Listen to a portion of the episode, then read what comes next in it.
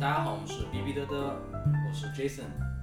我是潘老师，我是 Simon 西蒙，我是小程，我是阿迪，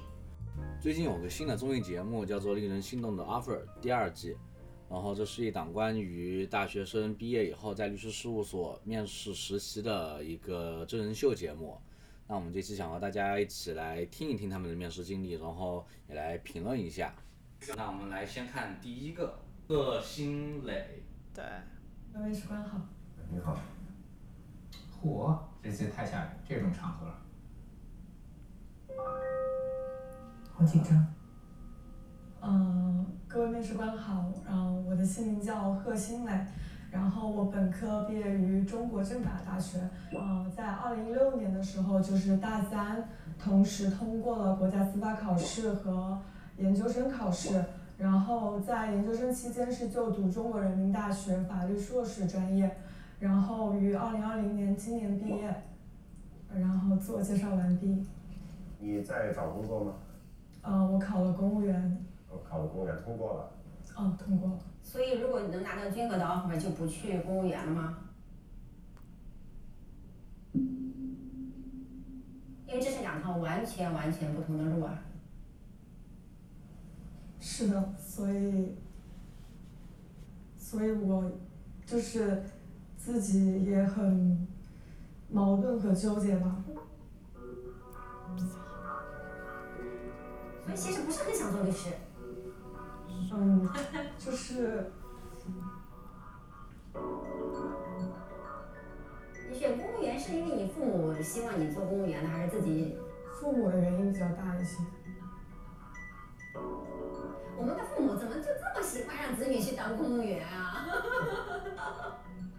所以说，就是您对这个自己的职业规划是是什么样子的？比如说，呃如果是成立了家庭，有了孩子，会不会向家庭这个更倾斜一些？甚至比如说，就干脆做全职太太？不会吧？我觉得家庭和男人不太靠得住。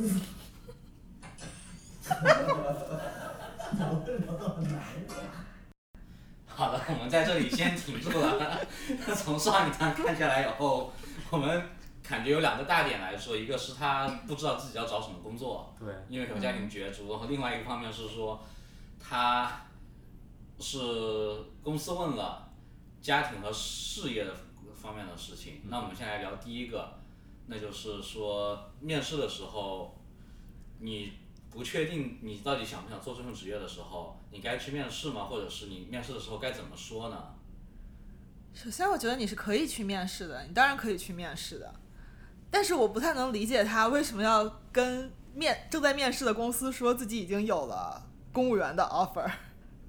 就是这个逻辑在我这里完全说不通，就是就根本没有，又不是说你已经拿到了这家公司的 offer，所以你要拒掉这个 offer，跟人家说我有别的更好的东西，对，而且我觉得他就算就像是就算是回答面试，就自己不说，当然肯定是自己就不说。然后如果是面试官问到他的话，而且既然面试官都已经给他了一个另外一个可能说是台阶下吧，就比如说是父母要求的嘛，还是你自己，那我觉得他应该就可以顺势说，哦，对，是父母要求，但是我自己可能偏偏向于律师这个行业，所以我想来试一试。但是他好像目前没有说出来。因为我觉得面试官会这么问他是完全是因为这个节目的考虑。如果真的你在面试环境下，你这么说我已经有个公务员，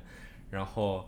呃面试官问你，那你是想要去公务员吗？你在当下如果犹豫了的话，那是非常不好的。对。我觉得不用有那个心理负担、那个心理压力，觉得好像你可能不会来这个公司，但如果你但凡到了那个面试场合，对，你就还是要给面试官一个反应，就是说我很想进你这个公司。对。之后的抉择之后再说，不要在当下给面试官这么一个反应，我觉得比较好。对我比较同意啊、西西蒙的观点，就是我我觉得在这个时候，因为没有你还没有做任何的决定，也没有什么东西去约束你，我觉得你可以很诚诚实的说，就是我现在确实有 offer，但是我其实自己是很想去律师事务所去试一试，想要去做一份这方面的工作，哪怕你最后不去，因为对不是说你现在说了，你将来就百分之百必须得去，还说明人家比较老实，我们这些这老是牛 我们太太会就是虚假的表忠 心。 对，有的时候因为比如说，比如说面试官问你，你还有在面试其他的公司吗？那你也肯定说，我有在，但是啊、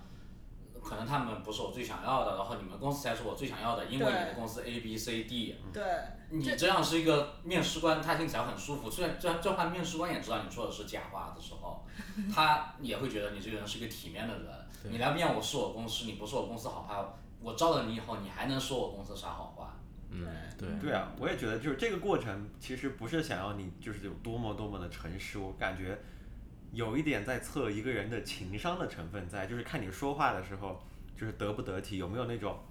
就是专业性的那种感觉，就是因为你将来要去像法律的话，我觉得将来要去面对客户啊，然后要去面对不同的人，就是你能不能在情商上就是转过弯来，我觉得还挺重要。律师面试的时候会怎么样？我就是比如说你去面试一家公司，会不会说你你进来你是一定想做李继明，你还是想要做商业的，你还是想做诉讼还是非诉讼？他们确实都会问的，因为现在这边有很多都是很多所都是比较呃专业的一些所，所以他们你有时候去面试，他们就会问你哦，你为什么会想来我们所？就是移民对你有什么吸引或者是什么这？当然你肯定也要就是讲一下为什么你比就是比较吸引这，你也就不能直接就说哦我有 其他的那什么，但是但有些时候他就是面试官可能也会问你你最想做的哪几个方面。那么你可能就会就会说啊，我最想做这个这个，就前三个方面，你肯定有一个方面肯定是要针对这个所里面的一些东西，或者就是说，嗯、你说完之后，面试官说，那你今后，我觉得这之后自己职业发展肯定面试官也都会问。那么如果面对一个律所的话，那肯定还是就是，呃，要打官司啊，就是自己的经验呐、跟他们多学一下，然后在这个方面更加深造，这种就是可能就是标准答案吧，就也会问的。对，其实我觉得这个和我们会计也挺像的，就因为会计其实有几个分支，一个是税务，然后一个审计，还有一个就可能就是企业会计，就做一些做账啊，或者一些很标准的。其实你每次再去面试的时候，都有不同的一个侧侧方面。但咱们就也别那么实诚，比如你现在去面一个税务，你就别说我很只想做审计，那这个公司只做税务的时候，你就好好准备那个你要面的那个税务方面的一些知识和问题。就咱们先把这个 offer 拿到再说，好吧？对， 就是在甚至就是在你去做那个美国这边叫做 networking，就是你去和这些已经工作的人去社交的时候，当你知道他是做哪些方面的的人以后，你就应该去问他平时在干些什么，为什么干这些时候干这些事情。然后你在面试的时候，你就可以把这个东西搬出来，变成你面试时候你说为什么我想要这个职业的一个职位的一个说辞。很嗯好，这个对，是的。然后那第二个点，其实我们在暂停的点上的是在于这个女律师，她直接问了这个女生，她考虑家庭的事情了吗？啊，然后这个是一点，好像其实我们在啊国内的很多面试里面经常听得到的问题，或者是在媒体上采访经常说到的，就是可能女性在面试的时候会被问起来家庭和工作的关系，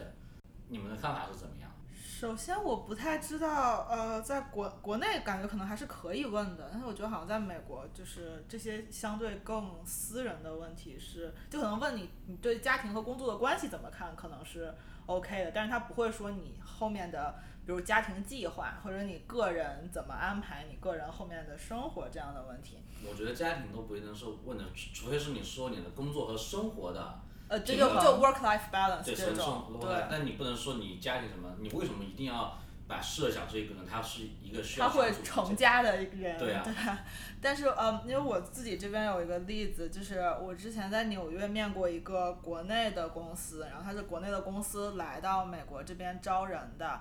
然后他当时那个职位可能会有一些就是住在其他国外的要求，就是在某一段时间内，然后他当时就很详细的问了我，比如说。有没有男朋友啊？然后有什么时候打算结婚啊？什么时候打算生孩子？啊会不会到时候就会舍不得家庭，不能出去住外了？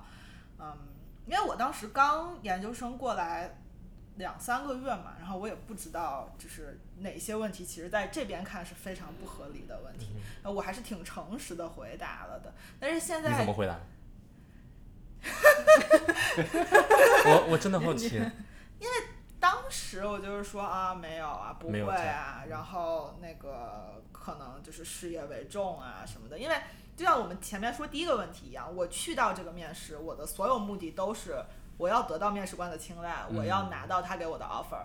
就是我这一刻说的话都是为了那个目标去服务的，那后面的事情是后面的事情了。呃，对，但是现在就是从工作几年也经历了很多美国这边的面试的心态，再来看当时被问到的问题，就是现在的我可能会觉得那些问题其实有一点冒犯。法就如果美国的公司美国可以这样这做么肯去定问不行员工吧这种问题吗？我我如果我去学校做一些那个 recruiting 的招聘会的话，我是坚决不能问学生的国籍，然后家庭这些类型的问题。所以这是已经是给我们告诉我们好的，就是这些东西你问出来都是违法，甚至年龄也不能问。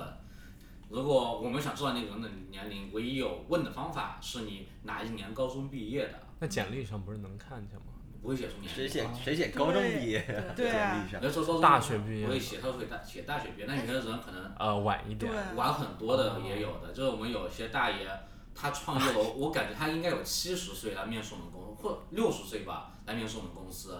然后来面试一个税务的入门级职位，然后我们当时就说。我们不知道是我们在浪费他时间，还是他在浪费我们的时间。因为他是一个创过业、有过很多经验的一个老税务人，他来我们公司面试一个入门级的税务的这个职位，那肯定就是一个不合理的，所以我们也会从这方面考量。但是这个问年龄的问题是坚决不能问的。对，因为我知道，就是各个州也都有自己的 employment law，就是保障，就是呃劳雇主呃劳工法保障雇主在招聘的时候，或者是在今后工作呃工作当中，不会对一些嗯怎么说一些定义产生歧视吧？就比如说你的那，就比如说嗯。或怀孕啊，生小孩啊，然后他们都会给足，那叫什么 maternity leave，就是啊产后产休假对产产假那种，他们男生女生都是会给的，然后或者也不能因为你的，就像 Jason 刚才说的国籍呀，或者是性别呀，来给予你歧视或者什么。所以我觉得，就虽然我没有在这方面做过，但是我觉得刚刚那个 Mandy 这个环下，因为如果这个公司并没有在美国有任何的嗯地方，你的职位也不在美国，然后你的工薪可能也只是拿的国内的话，那可能对就是按国内的来算，所以它不会是在不会是。嗯，在美国，他可能只是来美国招聘一些对对对嗯，在在外学啊、学习的人才。那么，但是如果是真的是美国公司的话，那我觉得这样子的话，那么那个面试者，我觉得肯定会有，呃，肯定是可以起诉的。但是就主要是要看那个州的自己的劳工法是怎么定义。但其实如果就像我觉得同样建议，如果在中国的话，一个女生被问到这样的问题，那她在当下我觉得，如果没有法律保护的前提下，她最好的选择就是说我不生小孩，不干任何事情，然后我我肯定是为了这份工作去在当下谈论这些东西的。但是如果之后如果她可能结婚生孩子，然后公司签了那些就是特殊条例在这个合约里面，那么是完全是可以去告的，是我因为我看关注了几个国内的那个律师的那个抖音，抖音学习， 然后他们都有在上面说，就是这些是完完全全可以告雇主，然后也是那个可以后来解决的，所以我觉得就他有些雇主会明文规定你几年内不能生小孩儿，是吗？对，我以为他们申只是请，后你就给你开除，或者是给你换到一个哇哦你根本没没法待的组。我以为只面试，他们只是想看看这个人态度，不会把他写进明文规定的合同。因为很多人他们其实是自己 draft 的那些合同，或者是自己想自己加点东西就加一点，然后可能他法律意识就很淡薄，那些土老板们，嗯 他们就会直接再加一些很扯、很不平等的。但是作为一个大学生，一毕业一看，哇，都写在合同里面的，我也不敢去违背去。但其实那些是劳动法，劳动法里面是完全给禁止的，这现在也是民法典里面禁止的。啊那还挺好，对，我记得就是上去年也是这个令人心动的 offer，他们呃所有实习生一进去特别好笑，给他们第一个让他们看他们自己的雇佣合同，然后所有实习生呢看看很仔细的研读，在签的时候，其实有些人已经发现就不对劲了。它里面有些款项是要求他们必须上交护照什么，就是这段期间内。好，然后但是他们都就是想，哎呀，签不签啊？到底签不签啊？后来他们说，哎呀，反正就上节目签吧。其中有一个人带头签了，后来后面几个跟着签了。结果后来呢，呃，徐玲律师就进来就说啊，那大家都签了合同吗？然后后来好签了之后收回来之后，就可能再强压之下，可能也大家都签了。收回来之后，他们就说啊、其实这好像是一个第一个小小试小题，测验你们有没有发现这个合同有什么古怪？然后后来哦，对，这个合同就是有鬼。然后呢，对，就是有，就他们节目里面没有具体说这个合同里面到底有什么古怪。但是所以就是就感觉现在就是像 Jason 说的那种情况也是肯定很有，就刚毕业的大学生觉得哎呀自己拿到这个合同好不容易就赶紧签了吧。但是我觉得如果真的是有什么很刺激到你的地方或者是违法的地方，大家也可以就是维就给自己维权。对，其实就是你在当下可能因为权利的不对等，你被迫签了，那你就签了。但是你只要签了，那你就有证据了，你就可以去告了。 所以所以签是一也不是一件坏事，在这个时候。然后，那我们接着看，好，好热。没有人问你男人这个问题。不太靠得住，觉嗯得还是要靠自己，是吗？对，哎，我我我能再就再再仔细问问清楚一下这个问题啊，就是说你在纠结呃公务员还是律师这条路，这里边儿你父母的影响，他们的意见占多大比例呢？还是你就算他们什么都不说，你本身就很纠结，还是说他们的意见对你来说是很重的一个砝码呢？嗯，占百分之六十。占百分之六十，就是超过一半儿的这个这个哦。对，但是听起来你也是你也是这么决策的，你们之间应该是没有矛盾的，就是说公务员是你们全家人比较大的概率的都可以接受，皆大欢喜的一个选择。是的，是 的，是的。是的。你让我们怎么问 你呢？接下来这个面试该往哪里走？你有没有准备好做律师？你要心里想清楚的。很严肃。好了，谢谢你啊，谢谢你啊，谢谢。暂停一下吗？这个整段都很迷、啊。这个好好垮呀、所以任何实质性问题其实都没问，就问了一个你对想做律师吗？他说然后他还说没我决不定知好，道对， 对啊，那也没您必为要什问么下来去。呢？这个就是一个 deal breaker 嘛，就是我连这个都谈不好的话，其实那后面没有任何问题意义了。对。对而对，且主要他们问后面，他又给这个女生一个台阶下，就问父母的，就是看他自己能不决策能占够多少对，或者自己以后能不能独立思考、进行决策。然后就这个 父母占百分之六十，对他自己今后的人生占百分之六十，所以可能是当然我们也不是说这个面试者有什么问题，可能对就是对节目的一个效果，让大家知可道能有这有么一这个样的人情的况，存对在存嗯在，对对那的确是是有这样的事情，但是如果这真是一个节目，那我就可以做一些人身攻击的，因为他只是攻击他塑造这个人物。嗯，那么就是他说父母占比百分之六十的时候，那特写是打到了脸上，他脸上是耳朵上戴了一个香奈儿的耳环， 而且他前面开始的时候，特写打到手腕上，手腕上分别是卡地亚 Love 手环和梵克雅宝五环。这也是我比较好奇的一个点。我记得我以前好像看过一个面试的方面，就是你是不是身上不应该有过多的一些配饰？我觉得有是一点多，而且有一点就是每一个都是一个 statement，就是每一个都很展现你的这个社会重对对对对阶层对，就不是说你可能就是就是简单的一个小首饰的状态。我觉得他有一点喧宾夺主，就如果过多的话，其实是反而是不好的，对吧？嗯，我觉得好像没有很好，让让这是对特别是一个面试者而来且说，他又是一个就是新呃刚毕业入职 entry 对 level，对对，他又是一个比较基层的岗位，就所以从侧面来说，我感觉他其实对获不获得这个职位，其实也没没有太太大大的作那用种内在驱动力吧。就是对如果他就是生活已经这么优渥的话，嗯我觉得他可能也不是说特别在乎到底会就会不会获得这一份工作，也可能是他在表现方面就是不是那么令人满意的一一个原因吧。还有可能就是、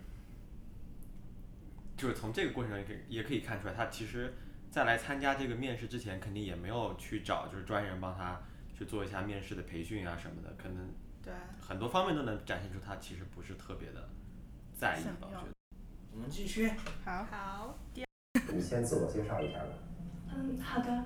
嗯，各位面试官好，我叫詹秋怡，今年二十三岁，我本科毕业于中国政法大学法学专业，研究生毕业于美国乔治城大学法学院。我于二零一八年通过了法考。呃，以上是我个人的一个学历背景的简介。他成绩好好啊你，实习过吗？我有两段实习，呃，两段实习都是呃，一段在大二是大连市中级人民法院，呃，另一段在大三是，嗯，紧张，紧张，太紧紧张张，了紧张。忘了自己的实习经历。嗯嗯，辽宁一品律师事务所，这个暑期和暑假是区分的。 那如果如果这样的话，没有，那就是说，呃，你就没有面没有这种找工作的面试过了。嗯，没有。嗯，好，别所以别紧张啊，别紧张，放对，心你。不用担心，我我们们就是聊聊对啊我对们不吃人。你父母对你的这个职业有什么期待吗？他们其实觉得女孩子找一个安稳一点的工作比较能接受，但是这也是我跟他们第一次叛逆，我觉得我就应该是来律所，所以之前应该是没考过公务员的。对，没有考过公务员，嗯，之前爸爸有让我去考，但是我拒绝。哦。 他从那儿开心了。从小是乖乖的，你是怎么有这个决心能够排除他们的这个影响的？其实我觉得之前之所之所以我是没有叛逆的，是因为我也许并不反对他们的那个方向，我甚至觉得他们给我提出的建议和方向我也能接受，但是这次我接受不了，因为是太喜欢了，太想要成为一类人，所以与其它是一种叛逆，不如说它是我遇到的自己想成为的事物，嗯嗯。会我更有勇气、更有动力去跟他们去辩论一下。嗯嗯，明白。如果在事业和家庭之间选择，你会选择哪个？我会选择事业。哇，厉害！嗯，嗯，好，谢谢你。下一位吧。好嘞，啊，老师就没有看到全部是吗？所以就对于女生来说，她们就只问啊，你为什么想，你是为什么想当律师？然后你的家庭和事业 是选哪一个吗？其实让我他觉应该得没有问所有最问震题。惊的是，这个问题都是由面试官里唯一一个女性生问来出问来出的，来然后对，啊可能是他为了显得不那么冒犯吧。如果由一个男性问出来，如就果有更个男危生险。问出来就很危险。对对，我我的前提不是说是就这个问题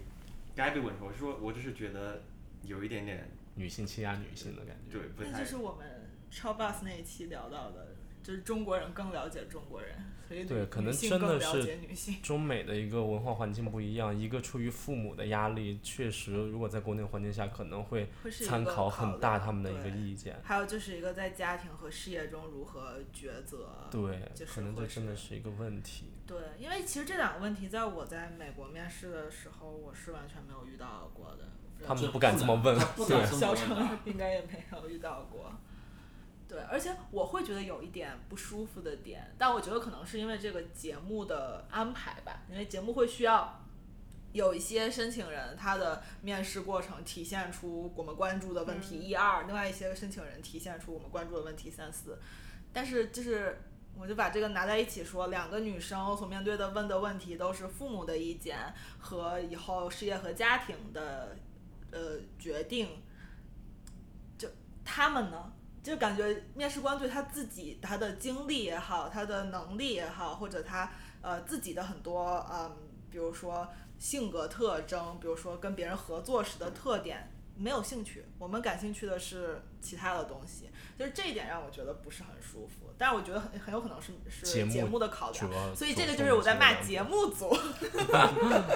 一方面就看看，就觉得这些面试不合理的地方；一方面也给他们一些建议。就如果面试官真的就要问这些问题，你也无法避免的要回答这类的问嗯题，那建议有 Yes。有什么类的建议吗？我觉得首先要自信。我觉得像问那个父母和呃父母的观点，比如和你观点不一样的时候，我觉得除非是你之前对这个公司做了很大的了解，觉得这个公司特别看重孝顺这个点，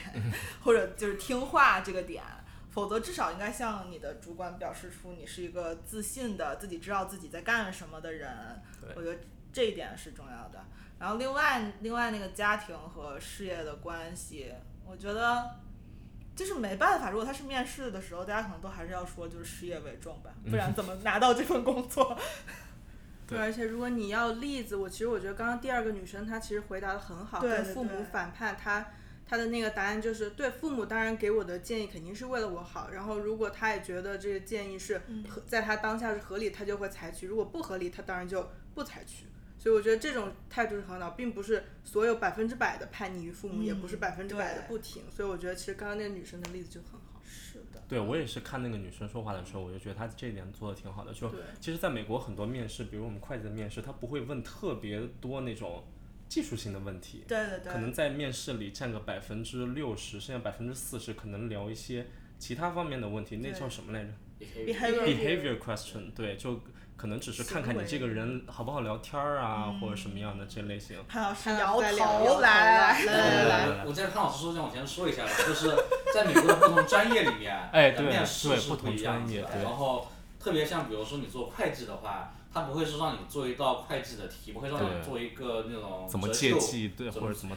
借对记怎么折旧的，它更多的是基本上那一半个小时的面试都是围绕着 behavior 的这个问题，潘老师马上要说的这个问题嗯的来作为跟你问问题，然后它基本上问题会出现在啊、你在你处理过最大的难题是什么？你怎么团队合作的？然后你面经历过你最的大的缺 点，你的缺点是什么？最大的缺点，或者是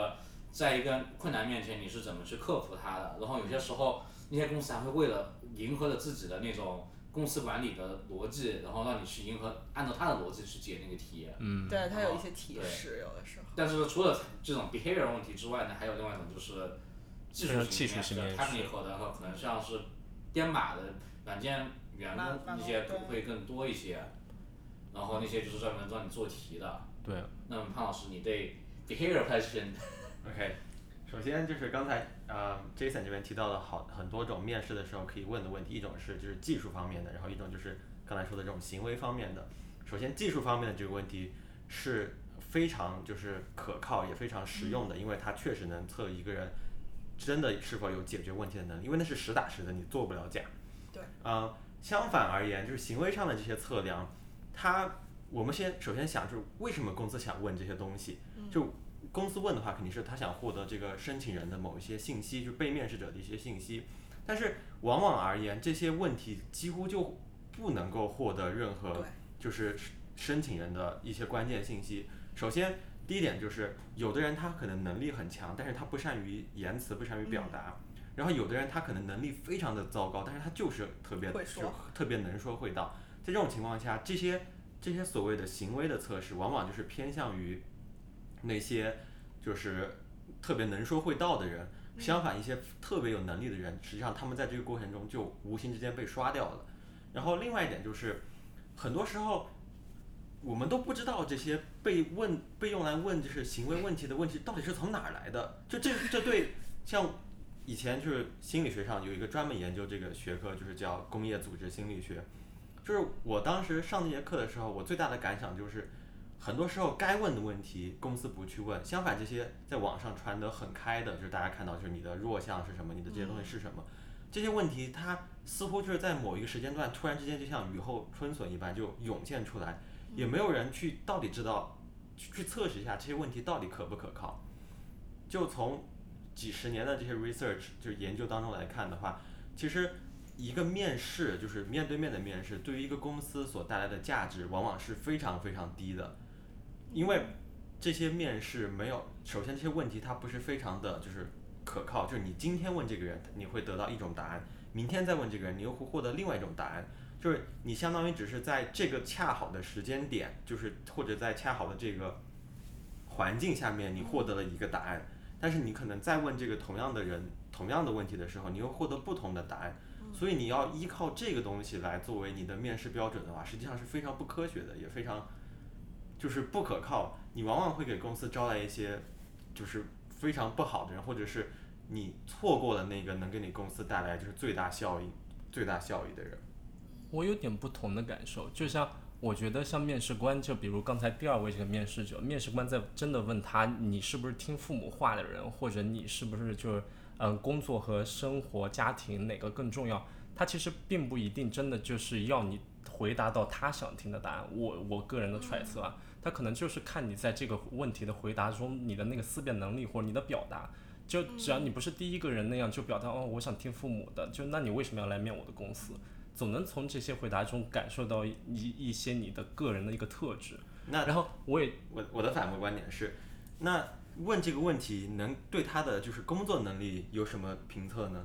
就是这个问题能反映出他什么样的工作可能看看你能不能和我们这个团队合作好吧，因为工作毕毕竟不只是工作，而是看我和你这个个人相处的时候，我会不会觉得相处舒服。因为我觉得并不是所有能说会道的人一定会拿下那份工作，就有的团队可能比较喜欢比较 peaceful 的，比如说我在面试的时候，我并不觉得我是一个特别能说会道的，我比比较像是一个规规矩矩的把问题好好回答好，然后比较平静的，而不是随时在说我自己怎么能做好某一件事情，但是我好像也能在某些工作领域中找到我想要的工作，所以我觉得可能和他的企业文化也有一定的关系。而且还根根据他招的是什么人，因为他这个主要还是招的应届毕业生，所以还是完全是初学。所以我们当时，我当时面试的时候，其实律师本来就是，呃，知道经验越多才是会越好的。所以你真正你当时刚进去，他其实完全就是，基本上老板会跟你说，哦，我会，呃，我可以教你，没有问题。然后主要可能他那个，呃，这个行业我们可能主要还是就是看。你能不能融入我们这个团队，你能不能有你自己的独立思考能力。然后就像就可能就跟，比如说跟其他的那个嗯编程程序员可能不一样。我知道就是对亚马逊他们可能都有自己的题库，你你需要去考嗯试来真正证明你的能力。嗯，然后去给公司带来最大效益。但是律师可能你刚刚出来，你确实没有经验，你真的是啥都不知道，所以就是可能还是就是看行业不一样。对行业对不对一对样，也有一个我我刚才说的点是，我不在于我我不是说我反对所有的面试，我不是说就是从研究的角度上来说，也不是说就是所有的面试都是错的。嗯我的意思是，就是当你去面试，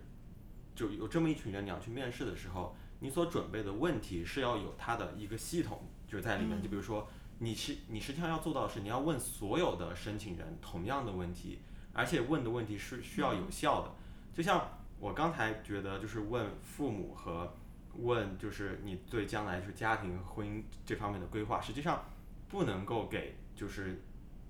你这份工作对你带不来能给，就是你不能从你的就是申请人上面获得就是和这份工作特别相关的信息。嗯，就像我们刚才说，就是他要是他生不生孩子，你他在这个阶段他是不知道的，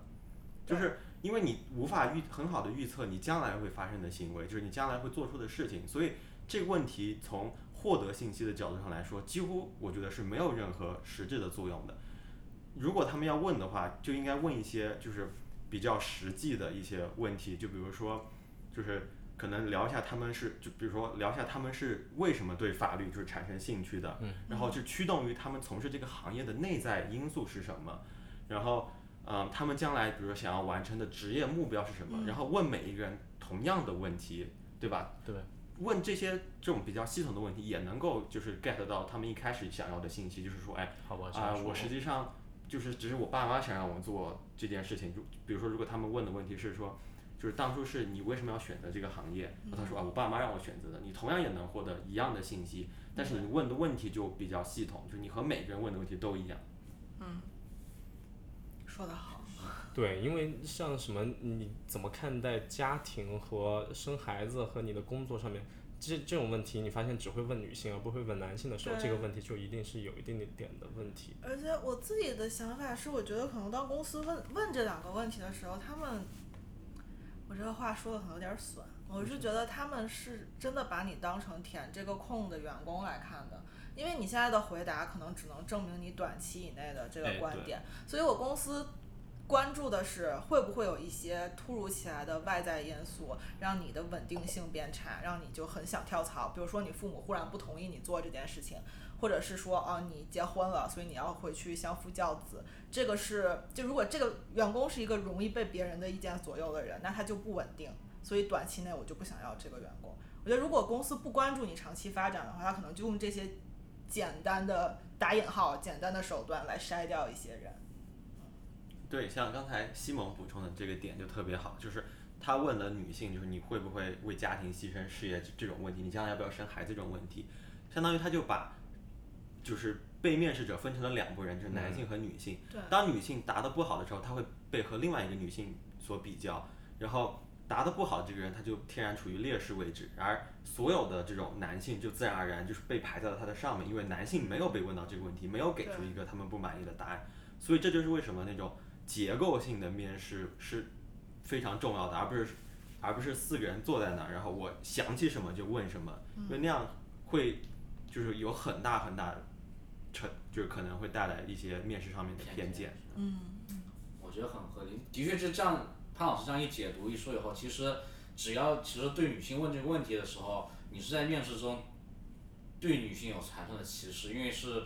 让女性在面试这个过程中有了不公平的地位，不和男性不公不平等的待遇了。但是我是觉得这个事情就是我们在这边不能只说，因为国内会问这个问题，所以国内好像就对他更有歧视。因为面对女性问，呃，可能国内是问结不结婚，或者是家庭和工作哪个更重要，这边是可能你见到一个女性的 partner，很多人就是就是合伙人，很多人就都会问他，嗯，你的你是怎么嗯做到这一步，对，你是怎么 handle 工作和生活的？你是怎么把两边都顾好的？然后或者是你是怎么保证这个工作生活的平衡的？但是这些问题并不常常被问给男性合伙人。对，而且像很多公司，它开展这种所谓女性女性员工的这个 networking 的时候，它也都会请一个可能女性的中层管理者，然后去讲她是如何又有三个孩子又做到这一步的。就是我觉得这是一一个隐性的，大家针对一个女性员工的时候，都只看这些部分。对嗯，我觉得就是我我们如果把它归成文化差异的话，就是我觉得如果真的他们很想问这个问题，实际上，嗯，你可以问，就说就是你怎么你你将来就是工作之后你怎么样平衡你的家庭和你的事业当中的啊、这这些冲突，然后把这个问题问同时问给男性和女性对，，这样的话你不仅就是一方面可以获得就是这些我觉得不该问的，就本来就不该问的信息，但是另外。先做自我介绍吧。啊、我叫李敬业，目前是乔治城大学法学院的应届硕士毕业生。然后在本科期间，我通过了英语专业八级，也在去年通过了我国的法律职业资格考试。而在社会实践方面，我有过三份律所和一份法院的实习经历。然后在去到美国以后，我也参与了一个有关国际难民庇护救助的法律援助计划，希望能够尽自己的所学所能来为这个社会出一份力。谢谢。口条还挺清楚的，思路也很清晰。嗯在这个反垄断组待了半年的时间，你参加了几个项目？首先，第一个是一个反垄断限制期的一个合规工作，然后参与了一个反垄断申报的末期项目，然后后面参与了一个银行招投标的项目，然后还有一个客户过来咨询一个有关医疗器械投资事项的一个啊、前期的准备工作，这样。那其余也会有一些律师承接的惩罚项目，比如说合同修订之类的工作。哎，你的这个面试成功率高吗？啊，应该算挺高的吧。你觉得跟你长得帅有关系吗？嗯我觉得颜值这个东西，就是对于雇佣者来说，他的第一印象肯定是会加分的。比如说我要去招一个模特，那这样的话，我可能会把这个百分比定在百分之五十左右。而如果我是招一个电子元件的设计工人，这样的话，我可能只会把它定在一个百分之五左右。而啊作为律师，因为我们其实是需要经常的去见客户的，所以我觉得一个好的外观，一个体面的形象，可以帮助你在职业的初期获得更多的机会。但是决定你能走得多远，以及你的目标能到多高，还是取决于你本身的一个专业能力。这孩子挺优秀的。好厉害啊！如果是被均衡录取，你觉得你的颜值会占多少比例？啊、我希望他占少一点。你在北外被叫做校草吗？啊、我他们会叫我草哥，对我觉得上草真的不太好。那我今天给你引荐一下君和的草哥。 我我第一眼看到你，我发现你的发型跟我也很像。但是但是啊，你有一个比我强的地方，就是你的发量比我多。没有，可能可能再过几年就不一定。不要跟孩子比饭量。然后然后你你提到这个商务谈判队队员啊，北外这个，这个是什么意思啊？啊，其实商务谈判队的话，它我觉得它的设置的情景是有点像我们的法律一个谈判的。打断一下啊，嗯，你说这是英语谈判是吧？啊、它对那就那你就应应一下嘛，这比赛是怎么回事？好吧？嗯，啊，好的，对，可能会有一点难度，因为我的主稿。对，and basically we have to prepare this competition based on the situation which was setting by the committee, and we have to find out the condition which is positive for our site and during the competition, and then uh, it might relate it to the law and may relate it to the contract. And sometimes you have also add some performance into it. Great. Thank you. 在国外念过书的，应该语言都不一这个样。结束了，啊应该是。你有什么要问我们的问题吗？真的没有问题。啊，我想问一下，就是四位老师，就是如果你们招收到一个实习生，你会最期望他们身上有一个什么样的性格或者什么样的特质？哇，他有很多问题啊。我就需要认真，我不需要别的。我是我，我比较期待这个实习生能够谦虚谨慎，不要是一个傲慢的人。我是要第一，他要有一个基础，他基础要好，他有法律基础要好，那否则的话，他将来发展比较讨论。第二，当然就是说他必须要认真，因为认认真是做律师的最基本的一个。在我看来就是可靠，可靠呃，一定要可靠，因为我把活交给你之后，我不希望这个你的你让我惊讶，啊，惊喜可以，惊讶不行。惊吓的。这个我们应该没有什么异议吧？这个我们很多都没什么。对他，他除了长得帅，他还有什么？各方面都很优秀，我觉得，嗯。我最无法理解的就是啊他们其实都有自己心目中想要选的那些标准。你看他其实后来都讲的头头是道的，那为什么不问呢？ 然后让我也很哪个部门？就是他他们们都没有问他到们说类我似想的要问一个法律基础好的，我想要一个比如说可靠的，就是他其实完全可以问一下这些这方面的问题吧，就是如果他这么想知道的话，而我觉得前面问的很多问题都讲了很多废话，对吧？我对，没有说这些问题一定好，我只说他为什么想要这样的人，他不直接去问一问。我觉得因为是综艺节对，目，可能播出来大家不对，爱就看。大家想看对 behavior question，就可能真的问问法律条文，大家也不我懂。觉得不会问我，也不会问法律啊条文，问对我吧？喜欢法律条。我我猜想的法律应该是也是像会计一样，就是我是看到你的学校，我看到你的成绩，你这些东西能够基于你基你的本这知些道，学校和学历和成绩，能够告诉我你的大概基础是个什么样子。还有你之前的实习，对，对，所以我觉得，呃，有一个我觉得新去面试的人一定要对自己的实习经历非常熟非常悉熟。就比如刚才第二个女生好像就对他第忘二了份一实习眼，有点忘对记自己在哪儿实习 过，我觉得这是不应该。其实即使你是编的，我觉得可以理解，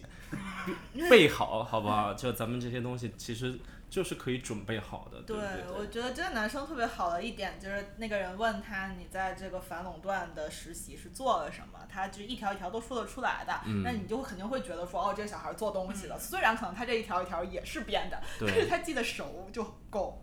对，起码不会怯场，对吧？对，为什么我就觉得是编的？ 对，但总比结巴好吧？嗯就就你你写了你能做这个，然后一问你你还说不出来，那对，那编的还不背，就还 还有更就离是，如果真的是那种。有相对技术型的，比如说我用过这个软件儿，或者是我做过这个事情，我我还是觉得你是真的用过做过，再往上面写。你可能说你用的不多，但是你好歹得知道一点儿，不然真的被问到问到真的很尴尬。嗯，真的。挺有意思。然后最大的问题就是，长得帅，对长得帅这男律师一直在提长长得挺帅，挺挺帅这个东西，我觉得在我看来，呃，可能是个夸赞，但是其实，在面试这个环境下面，这就是一种性骚扰的呃是问题。就是一个人，不管是你女律师也好，男律师也好，你一直在以我的外貌来去评判这件事情，好像就是一个不太合理的东西。对我同意，我觉得我也对那个问题，就我觉得提问问的不好，但我觉得他答的挺好。对他答的我也，但我觉得这个问题的真的是，就为什么呢？是怕对他啊觉得自己长得太帅、太盛气凌人了，觉还得是自己特别牛逼，还对，啊还是是想让他把他自己是什么那个律所的呃所草给蹦出来呢？我唯一能理解就可能是综艺节目要要提求如果真的是在私下嗯可能面不试，真的会你觉得你长得帅会让你得到这份工作吗？就为什么要问这么一个问题？然后就我觉得大家只要听被听到这种问题的时候，你可以反向就已经把这家公司给拒绝了，因为你知道他会有这样一个性骚扰的文化在这个公司里面。就咱们的听众朋友，因为我们在国内面试经验比较少，如果这真的是一个在经面常出国内现的。文化面试环境竞争的会问，你觉得你长长得好会让你得到这份工作吗？就是如果面试官真的会问这样的问题的话，也请评论给我们，让我们知道一下，我们也比较好奇。对，请参考这位小哥的答案，我觉得他答的还对答他案答的非很常好我觉得。除了我不觉得对于一个电子元件设计哎，工来说，对，颜值也要占百分之五。我觉得对于一个电子元件设计工来说，就颜值就没有关系。啊 嗯，但是他也不能说的百分之零吧，对吧？那也太 我觉得那不要是举另外对一拨比人就就不要对比，你就对应该比就感觉好像咱嗯们律师行业长得帅的比较多，他们那个行对业就就很奇怪。对，就可能说颜值总是有一些帮助，但对是对对，不特是定决的定你职职业业颜对。颜值的确就是有很大的意义或者有意义，但是就不要说对其他职业是什么的。我觉得不是颜值，而是你的 dress，你的外观的哎是不是一个对很专业的、很职业的，然后你穿的东西是不是体面的？我不要你说这种是 Gucci、Armani 啊全部一身穿下来，但你至少是一个笔直的西装，然后你有精神线的裤缝，然后加上这个袜子你，像那个律师他皮鞋里面都没穿袜子哎。对我也是啊真的对吗我也没是看见对然后所谓的那个锁草，对吧？对啊所天有哪，他这索草帅嘛就。就是他好像有我也点没觉得很帅按照亚洲 的亚洲的那种所谓的潮的穿法，但是因为韩国电视剧都这么对，但你作为一个职业的律师，你是一个专业人，你不应该这样穿，你应该是按照正统的你的膝关节是呃不是膝关节，那叫什么踝关节脚踝对脚踝是不能露出来的，然后你不能露下面的肉的。嗯对，我觉得对一个新面试者来说，就把自己收拾的就干净整洁，不要太 over。对。然后不要就之前说的配饰，不要显得好像你特别有资本或者怎么样的。还有你穿衣服，不要那些大 logo 都全外露，显得你好像特别有时尚品味。还有那时候袜子什么的露个脚踝好像比较潮，这些通通不要，咱们打个安全牌，让对方觉得你干净舒服最重要我。觉得不还是看行业，如果可能是时尚行业或者 Yeah, 这种 that's 公公关，就是另外不一样。但是像因为我们坐在这儿的是这种会计啊、法律啊，然后这个学学界的代表，所以 就他可能更看的是你的专业素养，对而不是你我的时尚品味。对我觉得让你自己和你的能力、你的想法是这场面试里最亮眼的东西，而不是你身上的其他所有东西。好的，我们下来接着看王宇飞、刘玉成的面试。大家好，我叫王宇飞，现在就读于中国人民大学。啊就当初为什么选择学习法律呢？就不知道为什么，就是读法之后，就是理想职业就是律师，帮助一些没有这些专业性的人，给他一个这样的帮助。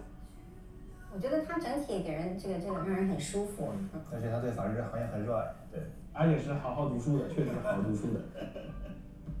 呃各位律师好，我叫刘玉成。我在二零一七年，我是以四百三十六分的成绩通过了国家司法考试。中学是一个国际学校啊，国际学校就是还有外国学生啊，会有的。那就这样，你让你说几句英语呗。 我英语不是很好。我们还是对英语要求是要你的。准备一个英文的自我介绍，对至少准准备一个英文的自我介绍。起码你知道你面对的是什么样的行业的时候，就比如这个，它就是有很多国际方面的事物的时候，你知道英语对是一个必须要求的，你就准备一下。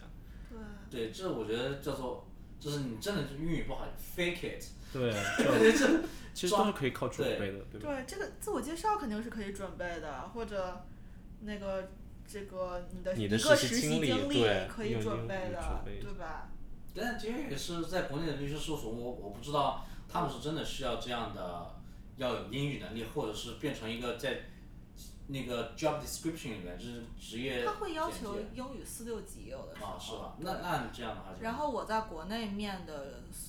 我在国内只面过实习的面试嘛，我在国内面的所有实习的面试里，至少都是让你说了一个英文的自我介绍，所以我觉得自我介绍嗯可以准备一下。对，嗯而且我知道那些广告行业，还有其实四大人面的时候，其实也会用英语来问你一些问题，但他现那些问题其实都可以准备很基本，对对，就是介绍一下你自己，说一下你的实习经历，其实你就把它好好翻译一下，好好背嗯下来就可以了。而且大家口音都不好，所以只要顺和自信就行。对我知道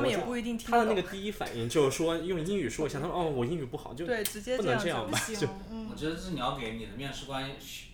展现一种就是所谓英语说里面的 can do 的那种，就是哎他起码说我啥对对对你做，你对做你是做的不好，你 do it，就是敢敢干 对对对对，真的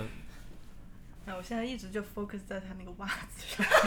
是很吧难 受 而且另外一个律师穿了，另外这个律师穿了一个就是彩彩虹袜，是 可以穿，的，是可以的没问题。但见客户的话，可能还是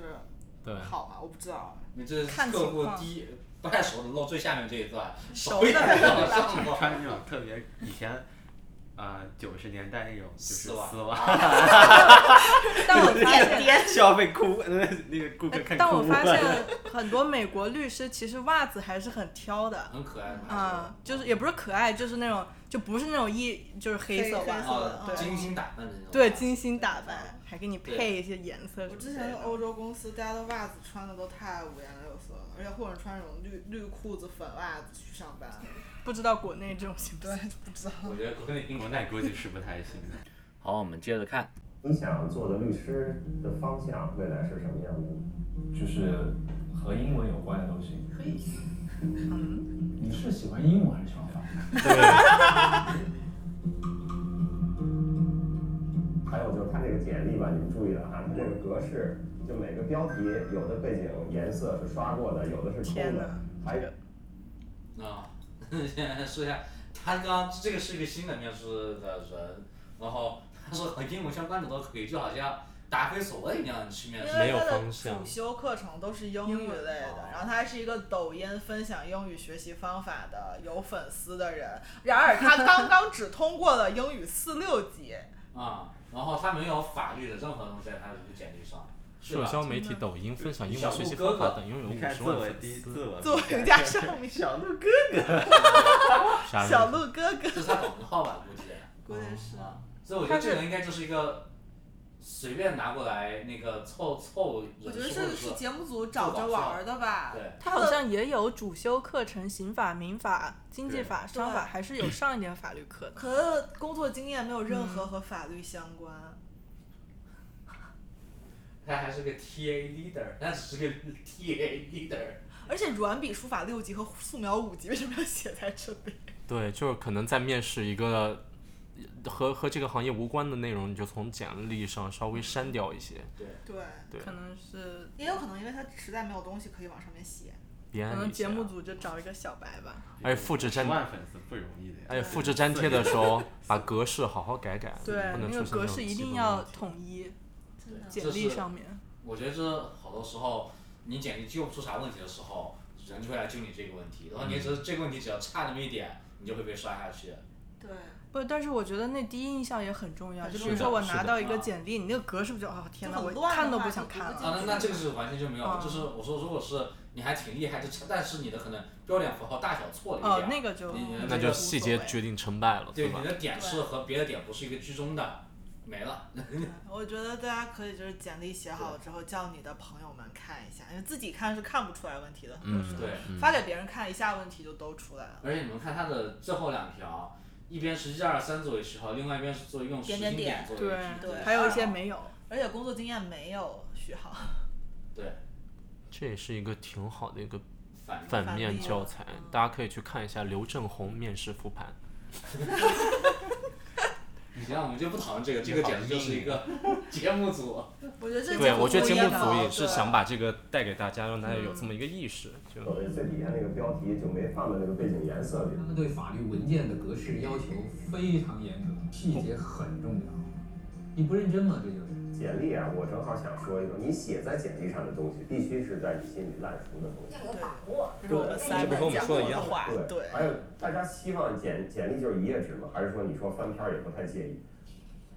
我我希望是一页纸啊，我个也人是，我觉得翻篇儿不是很方便，特别是像这种一下子翻成两页，就感觉要看两页这么长。 好，简历一页两页，一页一定一页一页单国内面，不谢一样谢。，法律呢？国内不一样，是吗？你你知道国内的吗？我不知道国内的，但是这边他们就说就是最好是一页吧，但是我也有看到有两页的简历，啊因为我所以之我完全前不知听道。听到过的是说，除非你是一个很厉害的人，或者你是一个工作经验很长的人，你到底是有，就是你觉得自己多厉害，你要给面试官展现这么多东西，就是，对吧？对，我知道国内他们广告行业就不光你要挑生活照，就不还不是求职照，生还有衣活服照照片 儿，对，就可能你生活喝个咖啡啊，或者那种照片儿哦嗯，然后营你造那个氛围你要对你格式要非常好，然后可能有的还会像一个小 PPT，你知道但吗是？好像广告是这种，就他们哦说就种即使这广边告也是这广样啊告是公关，你可能还要附你的 portfolio，就你之前的作品哦，就咱那们很说的好还是咱们这种传对对统行业传统对，一页纸可能会比较好，感学觉术是越长越好。对嗯，学对术你界是的好像越发少表文了献，但我的知道就是一定是越短越好的，因为或者是在不能说越短越好，应该是说作为会计的 entry level 或者是头一两年的，就保证在职业，嗯因为你没有人会看你第二页的东西，然后或者或者是你有第二页的东西的时候，你就会自动被刷刷下去，因为你找这个工作，你应该自动知道你的你的侧重点是哪些对，或者是你的面试官他只看几页的东西，所以我就我很少看到，就是我们招进来真正开始要面试的那些人，他们会有两两页简那个简历的。呃，我的姓名是曲泽林，然后我是今年六月份的时候从美国南加州大学的法律硕士专业毕业。你用英语讲一讲，讲点什么东西，讲讲你在加州的生活。Um, Actually, um, um, actually, uh, actually, I feel my life in California a, a little bit. Uh, unreal. 他说的是 unreal 这个面试官，所以其实这好像就是一个他根本就不会说英语的人，他在那儿毕业的，他咋身上的 USC 啊？ 或者肯定是假的，或者是专门去假学历做回去的。因为现在不是我们很多看到广告有专门做美国假学历的嘛， unreal。他语言一般，太一般了。其实就是疫情期间，就是很久没有说了，就是见不到人，就是，就我每天，嗯就嗯 疫情期间每天每天就在家里自闭，就是，对，因为你是美国回来的，大家对你的英语期有待一定期对待。你英语期待的，你实习过吗？按照时间顺序来介绍的话，我其实我在今年六月的时候就一直在等这个面试，但是六月到八月之间就有两个月的空档期，于是我就找了家门口的一家律师事务所。 你是怎么找的？你就是路过，然后路过，我是打开高德地图搜索附近的律师事务所，然后找了最近的一家律师事务所，然后我就直接敲门进去。对，因为只是一个个步选择嘛，就是我其实对心动的 offer 还是很有期待的，就是嗯太可爱了吧！说说职业规划吧，你想做律师，你想做哪方面的律师啊？哦，就是前几年当然是先当实习生，就是打基础，然后未来可能就是在等机会，因为现在总有新的蓝海领域出现，比如说最近今年先出现的不良资产处置，怎么就是还是挺了解现在这个这个现状的？比如说您刚才说的那个啊，不良资产处置啊，今年很热的，这怎么了解到的？我有点惊讶，有点超出我的预期啊。就是像现在信息是非常发达的，像君德的公众号我也有关注。我虽然现在没工作，但是这方面的资讯我还是有了解的。就是所以长远的看，你是希望在这种像君和这样比较大规模的律师事务所，还是说因为我了解君和，就是君和是一家一体化办公的律师事务所。你认识君和的什么人吗？我不认识。不认识啊！你的功课做得非常好，你这一体化这三个字说出来，真是说到点儿上了。 这是我们最大的特色。比很多君和的律师自己介绍自己都介绍的好。对的，因为我觉得他其实很多时候超出我的预期啊。我看我看他的简历的时候，没有想到你会表现的这么好。现在英语水平也没有达到我们的期待，其他都蛮好。哦，不好意思。 I'm sorry。说什么？这所以这这种是硬伤，没办法呀、这是你从英国不是你从英国，你从美国留学上回来，对就做好准备所以小陈就是像美国这边，就我我有有时候就可以给帮他打一个圆场，就是有可能他上的课大部分都是不需要说，但是可能需要很多的听和写之类的。那小陈给我们介绍一下，就是这边的法律课到底需不需要说呢？看是什么课程，因为我听他是法律硕士，硕士的话他们是上一年比较专攻某一个法律呃法律系统或者是呃领域的一个课程，所以他们大部分可能真的只是不需要说的那种课。他们就比如上知识点，就比如说知识产权法，那他可能就主要主攻啊、呃美国知识产权法呀，或者国际上的那些，所以他可能只需要听啊、写啊、读啊，嗯，但是如果说其他的课，就比如说如果真的是实战型的，像是一些庭审的课，那确实就是需要你说，所以可能还是不一样。但一般如果美国的法学院，如果我知道的话，就是老师他们是会就是那种比较是会问答的形式，所以有些时候就是我的课上本身中国同学也不多，可能大家加我就四个，但是确实就是中国学生在课堂上发言也确实比较少，所以就算老师会问，就是会问也是其他美国同学点其他美国同学答案，但是有些老师也是会就是老师会顺着点名，他知道有些人就是不想说，有些美国人也是不想说的，他就会顺着点名，有时候点到你那你没办法，你就得回答，所以可能实际上，嗯，可能我我猜测啊他上的课可能确实说的机会比较少。就是如果是顺着 Simon 那个思路，是我们给大家一些啊小 tips 的话，嗯，其实你在面试之前多了解一下这个公司，是会留下很好的印象。就比如刚才他说的什么对一体化一体甚至化是细这节种，然后对或者就是你认识公司里的一个人，跟他聊聊这个公司的事情，然后你到时候跟面试官一说，你对这个公司有一点了解，还是很好的。啊但是他准备了那么多，就没有了解到这个公司会问英英文文的问题。 但其实你看，他们最后发现，还是就很其实也不算他特别大的一个硬伤。对对其实可能就是他说，哎，虽然好几个月没说英语了，其实面试官也知道知你道就英对语可能就没那么好。对但他其还是实被淘汰了，他不是他说有不被好淘意汰思吗吗？就那四个人说的不还好没意有思出结果还没有出呢，下一次下一期。嗯我们待会儿可以预测一下。而且我觉得就是刚刚 Mandy 说的也很好，就是他刚刚突然蹦出那个不良资产处置，我也是觉得，哎，那他真的是有关注有了解律师、律师这个行业和一些新进的一些东西，所以我觉得他这种才是真正的表达他对律师行业这个喜爱。像之前哦，那个另外那个女生是标准答，我想帮助呃没有这个嗯。专业专业技能的人专业技能的人，那么这真的就是表达。然后 这个反而比较有特点一点。对，这个就反而有特点。我想说，就是你如果，就是其实自己大部分刚进去人也都没想好，但是起码你可能如果真的关注这个行业，找到一点资讯，你先嗯说出来，你也不一定之后就他们就一定会针对你哦，你就一定要往这嗯个方向发展。他们可能只是看你到底对你现在这个行业热爱的程度。对，所以我觉得这个还是下一比个较注意很好说，但其实这些东西也不要用力过猛的，偶尔有些时候，就查资料的时候，你还是尽量问一问，就是在这个行业里面做的人，他们大概是什么样子的。因为我才开始找找会计师事务所工作的时候，那时候我就一直对所谓的现在最火的大数据分析，然后 AI 智能，然后我就开始跟他们的聊，那些做审计的人聊，就说哎，你们现在有用大数据分析或者是用 AI 来做一些审计的工作吗？然后他们其实就是回答的很勉强的，因为我开我一开始以为就是好像，呃，他们不太熟，但最后我其实真正的工作以后，我才知道啊，这些事情是根本在生工作上， 就是在新闻里面吹一吹，工作上根本运用不到的东西那些，他们还在用 Excel。对， 他们还在用 Excel 的，所以说还还是要多和行业里面的人、工作人聊一聊，然后不要做做工作的时候不要用力过猛，嗯实际一点。对，实际一点。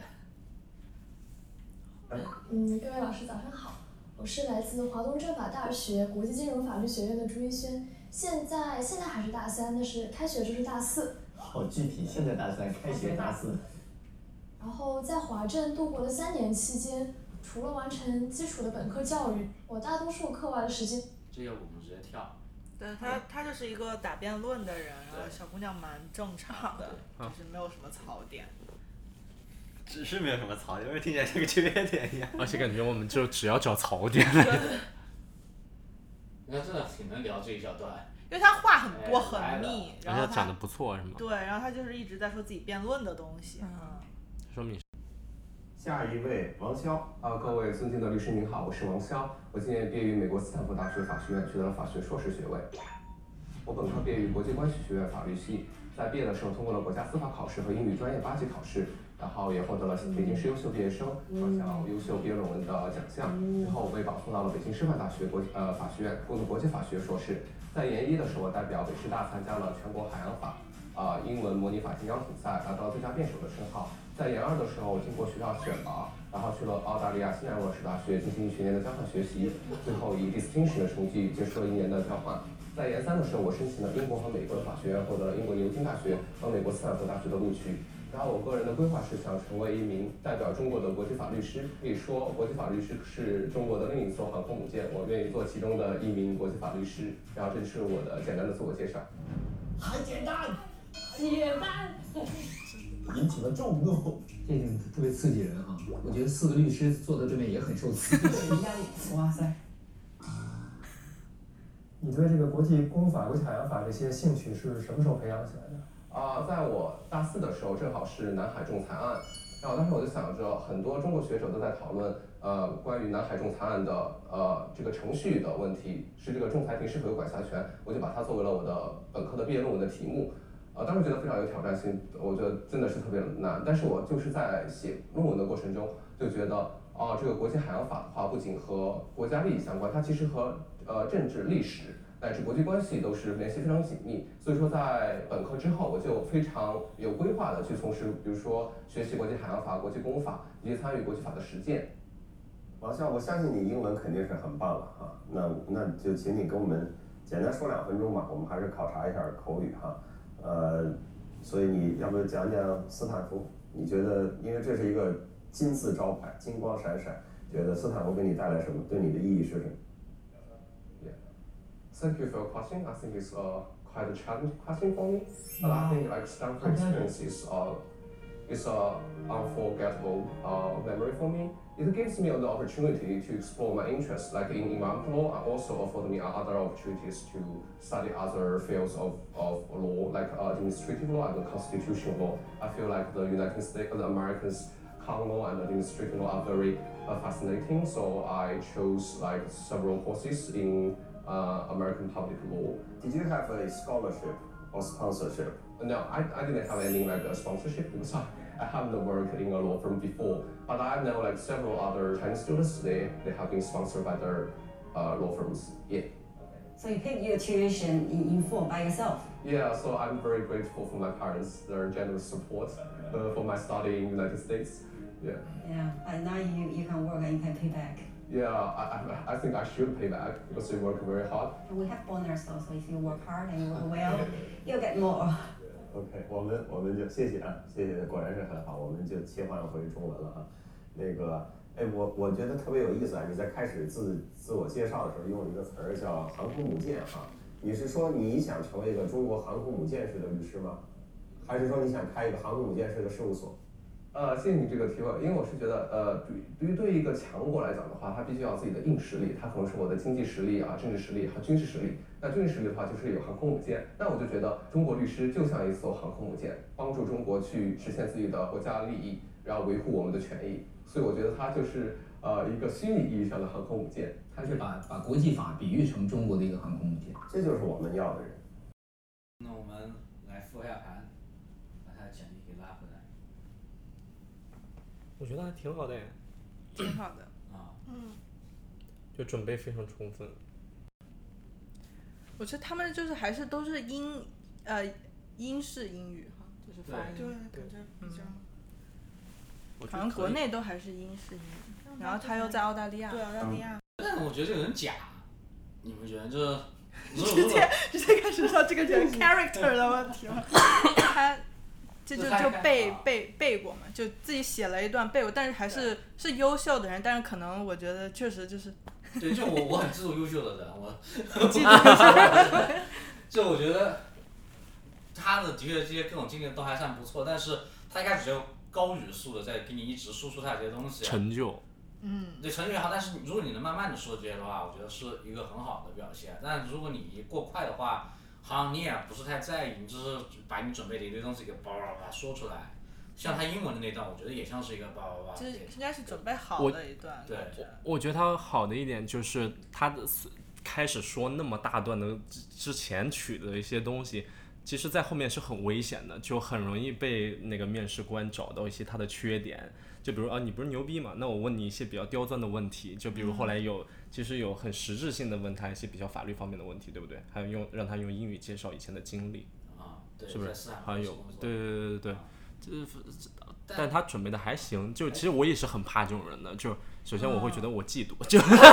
你不是牛逼吗？我嗯啊就要刁钻一下你。但是他倒是应对的还挺自如。我来就是 picky 一下嗯 resume，那我先不先 picky resume，我先 picky 他的自我介绍一下。嗯啊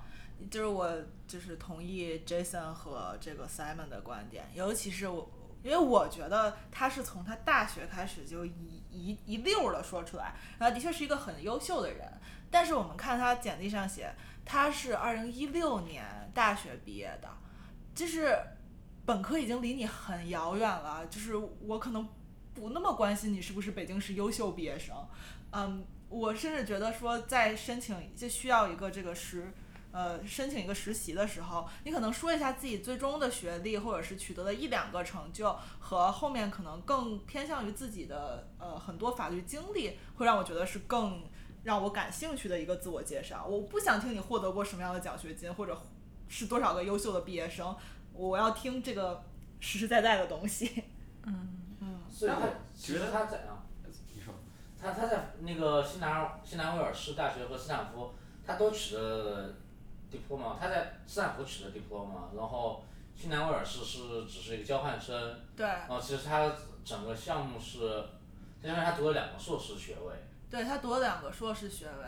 然后我这里就是非常 mean 的在说，就是首先斯坦福是超级棒的学校，然后呃，我觉得如果我没记错的话，就是斯坦福也是法学，就是 JD 来讲肯定是超级棒的学校。然后他这个项目在斯坦福也是招收外国人很少的项目，但是从这个项目本身来讲，就是它是不是最牛的，嗯、我在这里留一个小小的问号。应该不是吧？应该应该是还是按 JD 的，像小陈这样子的法学博士 才是真正的牛， 而法学硕士可能就是哪都是一抓一把的，甚你至们他把小陈架太高了，他很紧张 哦。要不 crash 掉，飞起因为来没有，因因因为我刚才看了一个，就是呃呃 Chase Dream，就是商科人寄托天下论坛，有一个人写了他在斯坦福读 LLM 的经历，然后他说就是斯坦福的这个相对偏国际法还有政环境的这些方向呢是比不上传统强校的，但是他的这个科技方向的法律、知识产权这一类的是非常厉害的，所以我在这里留一个小小的问号。那他有个厉害的话，好像说是他是国际法期刊的编辑，是不是期刊编辑是一个很厉害的？对，美国这边法学院都有自己的期刊，然后一般能够证明你写作能力，基本上都是进你那个法学院的期刊啊、呃当编辑啊，或者是在里面当一个，嗯、呃主要还是编辑或者是主编，或者是任何一些其他的，嗯，这些在美国之后，比如说找工作啊或者其他学校申请，确实是加分项。所以这种校期刊也很好嘛。就是其实每个法学院它自己都有自己的自己法期学刊院的期刊，所以其实，在法学就是在我们这个领域，其实大家是比较看重的。就你这个编写，就是你这个经历，然后你这个写作能力是一个是一个加分点吧。但是但是你要说其他人会，但但是我们律师如果去找资料的话，是会去看学校期刊的。嗯所以他们这些期刊其实可能也只是服务于就是法学，嗯，这部分人吧，所以应该不是，嗯，就学术界的话，我不知道法律应该可能也是发表在学校自己的期刊，所以每个学校都会有自己的期刊，所以它这个是是可以的。我觉得有意思的就是他读了两个研究生，而且都是同样，就是我觉得从我来看是没有嗯进步的研究生的，他或者也不是跨领域的研究生，好像。他有可呃，我猜测啊，因为国际法学是不是他就想说，比如说澳洲啊、美国国际法都上一下，就然比较后来 general 一些的。嗯加第二因为个我对是强调于对环境法，是吗？环境政策。对环境环境政嗯策。不过确实像阿迪刚刚说的，就是 LLM 它自己都是有专攻的一项嘛，所以可能就是每个学校 LLM 它自己的等就是啊、有名等级也不一样。然后我还是，我觉得我现在做这件事情特别 mean，但是反正我都已经做了。就我刚才搜了一下它的斯坦福国际法期刊，嗯，就是它并不是一个排名非常高的期刊，就在 SSCI 上，它有个什么 Q 一、Q 二、Q 三，然后它是一个在 Q 三以后的。那我觉得大学期刊对没有，但它哦其实大部分也都是其嗯他大学的期刊， SCI 的倒还有，就比如前面的是什么哥伦比亚大学法法律与社会问题杂志，然后什么康奈尔国际法期刊这种，我觉得他这辆车其实已经显示出一个问题，就是他上真的很厉害对对对，就我们肯定肯定他厉害，但嗯像我们这种比较 酸的，如果碰上我们来面试的话，就嗯你厉害，那我就看看会你有多厉害就会对我就堆砌成就。就我当然不是说你不能说这些方面的事情，你厉害。我们最后看了他的回答是真的挺厉害的，就嗯回答的也挺完善的。对就这方面我们是肯定肯定的，但是就很容易让大家产生一个对他的攻击心态，就对我看他的是不是？简历的感觉就是，我觉得他更像是要做我这一行的，要做研究了对是吧人，就是可能嗯去研究一些法律的条款呀，研究一些立法的一些可能一些就是理论上面的东西。我觉得他可嗯能和找工作是有一点点不太契合。我觉得就像刚才就是像 Jason 说所说的，就是我看了他很多这种背景之后，我当时想的是他可能去。有可能都会去读一个法律的那种 PhD，就是嗯博就士是去嗯就是做研究的那种法嗯法律研究的博士。我觉得可能那条路还更符合他哦现在所做的所有事情。嗯，就当然，就我不否认他其实很优秀，嗯，我觉得可能还要更多的看他之后就是在工作方面就是实际就是工作的情况是什么样子的。就是我们现在其实过早的下结论也不好说，因为纸面上来说确实其实挺优秀的嗯很，优秀的人，而且他的法律经历看起来，就是我会觉得他更适合去做一个公务员， 就是就是进研究所的那种公务员，就还是这种学界代表，因为感觉他的实习经历也都是研究所呀这种管理局啊，并不是说一个就是律所这些，就是 但口才还行，我觉对得他口才也还行，而且对长得很正，对对对 对。非常律师相。行，那聊到现在，我觉得也差不多了。我们录这期节目呢，就是呃，一个我们知道第一季这个节目非常火，其实我第一季也没看过。然后第二季呢，就刚好这个节目出来以后，我们可以了解一下就，呃，在这个里面我们看到的一些呃求职的新生们面对的一些问题。希望大家能听到这里有所帮助，谢谢大家，拜拜，下期见。